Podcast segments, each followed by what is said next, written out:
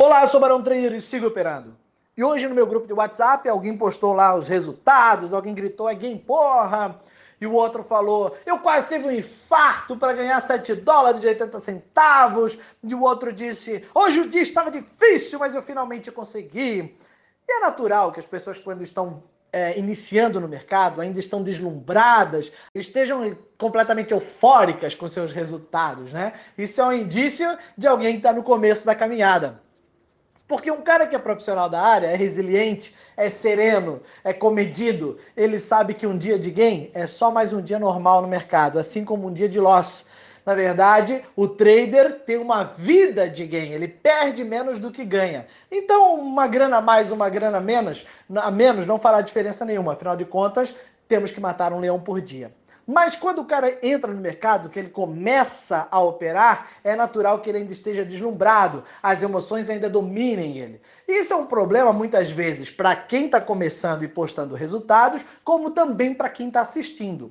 Para quem está começando, muitas vezes ele precisa provar para os outros que ele pode, que ele consegue, que ele é. Mas desde quando aquilo se torna uma obrigação, ele posta, posta um game hoje, ele posta um game amanhã, numa outra semana que ele tiver uma semana ruim, aquilo vai fazer mais mal do que bem para ele, porque ele vai se sentir é, diminuído. Ele vai dizer, pô, o que, que as pessoas vão pensar? Eu estava postando só game, agora eu não tenho mais. O que, que eu vou fazer para provar que eu continuo vivendo de mercado?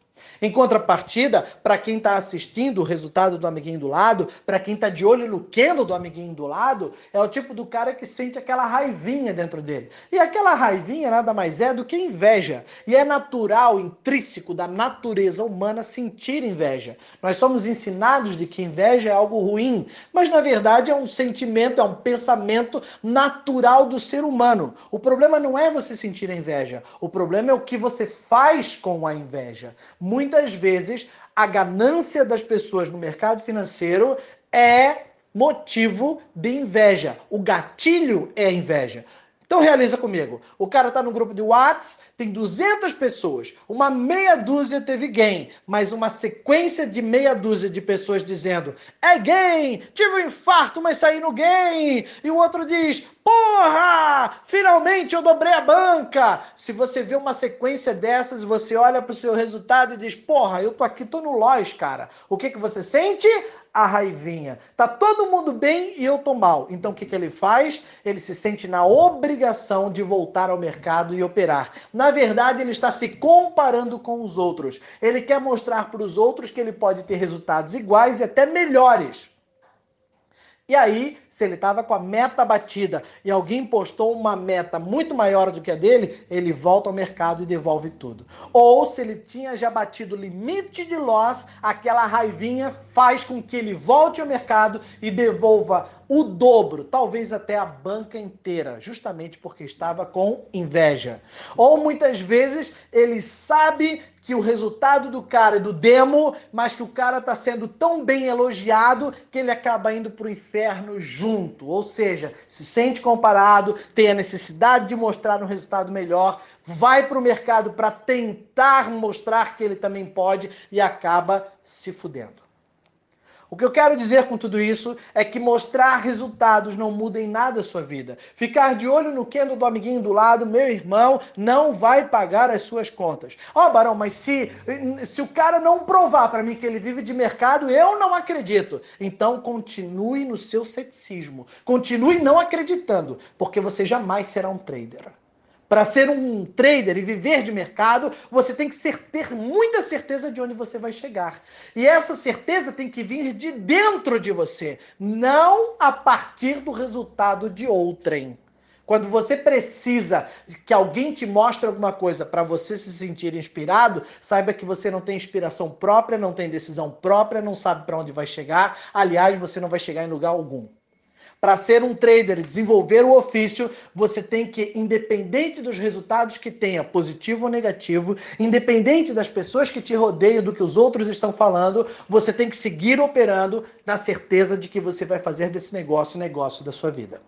Tinha um cara no meu grupo fechado que é, quebrou a banca. Eu falei para ele, mas por que, que você quebrou? Eu já estava no limite de lojas, ele falou.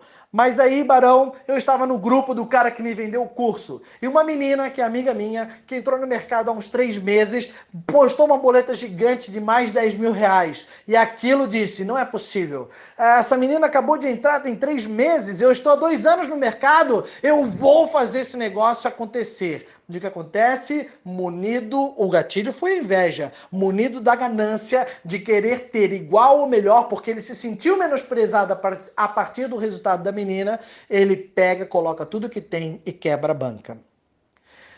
Quando você se compara a partir de um, de um resultado de alguém de um dia só, você está sendo infantil, você está sendo amador. Um trader não tem um dia de game, o trader tem uma vida de game. Obviamente que no meio do caminho ele vai perder algumas vezes, mas o segredo é você perder menos do que ganha. Agora, um trader profissional não se deixa, não se deslumbra, não fica eufórico por um dia de game.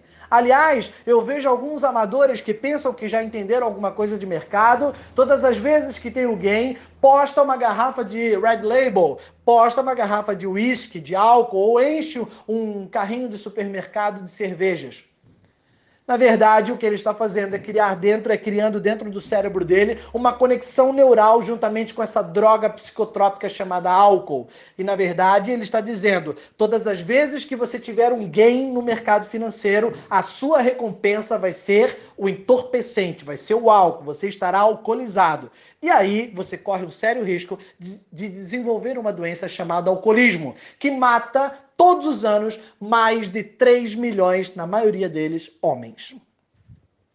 Para quem precisa recompensar, para quem precisa extravasar, para quem precisa mostrar para os outros por pura vaidade, por conta do seu brilho, na verdade ainda é refém das suas emoções. Não alcançou a maturidade. Outro dia tinha um cara que colocava todos os resultados, ele é do meu grupo fechado, colocava todos os resultados no meu PV. Ele teve o primeiro dia de game, o segundo, o terceiro, uma semana, um mês inteiro de game. E aí eu fui pro grupo de Whats e elogiei. Eu não falei nem o nome dele, só que tanto ele quanto eu sabíamos que era ele.